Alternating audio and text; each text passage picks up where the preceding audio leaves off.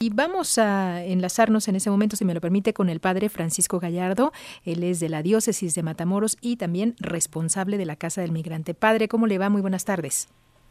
Buenas tardes, muy bien, gracias a Dios, saludándolos acá desde el norte de nuestro hermoso país que es México. Muchísimas gracias por atender nuestra llamada, padre, y queremos que nos ayude a poner las cosas en claro en esta materia de los migrantes. Eh, ustedes, eh, como parte de la diócesis y, bueno, al ser responsable de esta Casa del Migrante, tiene eh, pues claridad en cuanto a saber exactamente la situación de todo este paso que, pues, de mucha gente que tiene derecho a migrar, pero que lamentablemente se encuentra con la delincuencia. Se encuentran con muchas situaciones, ¿verdad? Además de también de pues el rechazo de, de mucha gente también que pues no acepta la migración de pues tantas situaciones tan difíciles para los y para las migrantes en los cuales ellos van desarrollando su vida desde que salen de sus lugares de origen entre más lejos desde el país más difícil es para ellos y más sufren Claro, claro. Pero al llegar aquí a la frontera, pues ellos, muchos de ellos consideran que ya están como que en el paraíso. Es una manera de expresarlo, de decirlo.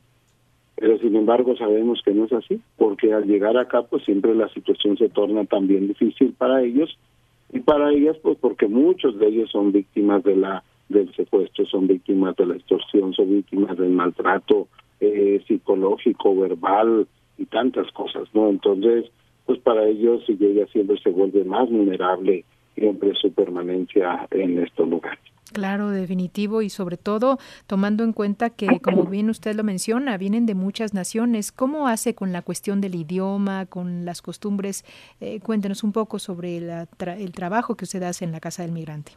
Eh, yo creo que es un aprendizaje, siempre, todos los días aprendemos del movimiento migratorio, por eso cuando a uno le dicen de los migrantes que aportan, pues aportan mucho, porque van trabajando en los lugares que van pasando, van ayudándole a la gente también, aportan la cultura, aportan el arte, la economía, el lenguaje, tantas cosas, ¿no? Nosotros aprendemos de, las diferentes naciones de acuerdo a su cultura también, y yo creo que esa es la riqueza que nos van dejando en los lugares por donde ellos pasan. Es la cuestión de la gastronomía también, digo algo tan, pareciera tan sencillo, sin embargo, pues los mexicanos comemos de manera diferente, nuestro alimento es diferente al que consume el venezolano, al que consume el colombiano, el centroamericano, y nos adaptamos a todo, a todo ello y tratamos de que ellos también se vayan adaptando al sistema de vida que tenemos acá. ¿Y estas personas eh, pasan eh, un largo tiempo? ¿Cuánto más o menos eh, se estima que están en, este lugar, en, la casa del migrante que usted asiste? Bueno, nosotros ahorita en Estados Unidos tiene una plataforma que se llama CB One, en lo cual los y las migrantes se pueden registrar, pero la plataforma está súper saturada desde hace mucho tiempo, desde hace meses. Ahorita tenemos personas desde junio, desde junio, que están esperando la famosa cita de CBP One para poder ingresar de manera regular hacia Estados Unidos. Entonces, ahorita, por ejemplo, en los albergues que tenemos aquí en Matamoros, sí. a, un promedio de, de dos mil personas que tenemos ahorita en los albergues, algunos de mucho tiempo, otras que van llegando todos los días, pero que tenemos un movimiento muy fuerte de personas, sí. ¿De cuáles nacionalidades son las que más están llegando en las últimas fechas? Eh, ahorita, eh, bueno, la mayoría son venezolanos, después se siguen los haitianos y después los colombianos y así nos vamos los nicaragüenses sobre todo también por las situaciones sociales que viven en sus países. Oiga, y después de lo que vimos en los últimos días, este secuestro que pues se tuvo lamentablemente en la terminal y que después fueron liberados, eh, ¿qué opinión le merece? ¿Qué es lo que está sucediendo realmente?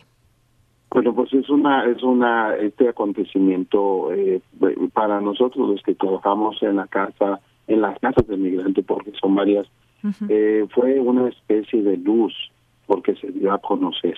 Se dio a conocer algo que nosotros ya hemos venido platicando, diciéndolo en mesas de diálogo y todo, donde se da el secuestro diario de los y las migrantes, en los cuales, eh, por la manera del secuestro, es, todos lo sabemos, es muy violenta en todos los niveles de, de violencia que se puede hacer contra ellos, contra ellas, contra los niños, contra las mujeres. Sin embargo, bueno, porque a veces no hay un énfasis porque no hay una denuncia. Mm. Y no hay una denuncia porque el migrante tiene mucho miedo.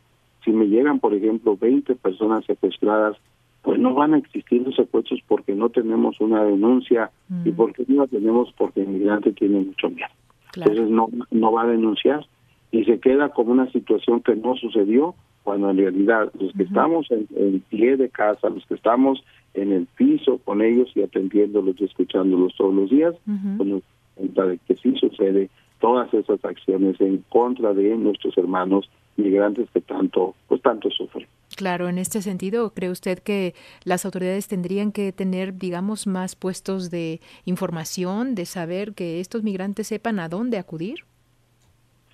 Yo creo que sí. El migrante, por lo general, también eh, su pensamiento siempre va a ser hacia Estados Unidos. No hay no hay ninguna autoridad en, México que haga mucho énfasis los migrantes, porque a veces hasta nos da la impresión de que no nos escuchan, mm. porque su pensamiento siempre va a estar hacia allá, hacia hacia el norte, no a cruzar el puente. Pero sin embargo, bueno, si hay si hay algunos algunas informaciones oficiales, lo que tienen que hacer, cómo lo deben de hacer. Sin embargo, también creemos que todo esto, toda institución, toda organización es rebasada en principio por la cantidad de migrantes, porque aunque ya tenemos mucho tiempo nosotros atendiendo migrantes, pero nunca en, las, en los números y magnitudes que en los últimos años, o los últimos meses hemos tenido por el desplazamiento forzado que hay por las situaciones, vuelvo a decir, sociales que viven en sus lugares de origen. Claro, definitivo, no, no, seguramente pues si sufren más violencia o inseguridad en sus países, pues el estar acá será como una luz en el camino de decir pronto llegaré a los Estados Unidos, ¿no? Pensando que es un lugar eh, donde les favorece a ellos pues su seguridad y todo lo que hay, y ciertamente, ¿verdad? Para muchos incluso los que vivimos aquí en el norte, cuando hay una situación grave, pues vamos, mucha gente se va o porque hay una situación de más seguridad, al menos eso es lo que se piensa, ¿no? Sin embargo, sabemos que no es así, o sea, la situación es tan grave y tan fuerte que no es así, todo es diferente y es cuando el migrante, hombre o mujer, eh, se da cuenta de que la situación sí es grave pues, para todos ellos. Eso es. Padre, pues muchísimas gracias por ayudarnos a poner las cosas en claro en esta situación que están sufriendo y que pues, eh, pues todo vaya en mejoría y si nos permite seguiremos en contacto con usted. Muchísimas gracias y estamos a la orden. Saludos desde Matamoros, Tamaulipas a mm, todos. Gracias, Padre. Padre, hasta pronto. Padre Francisco Gallardo, él es de la diócesis de Matamoros y responsable de la Casa del Migrante. Seguimos con más después de esta pausa.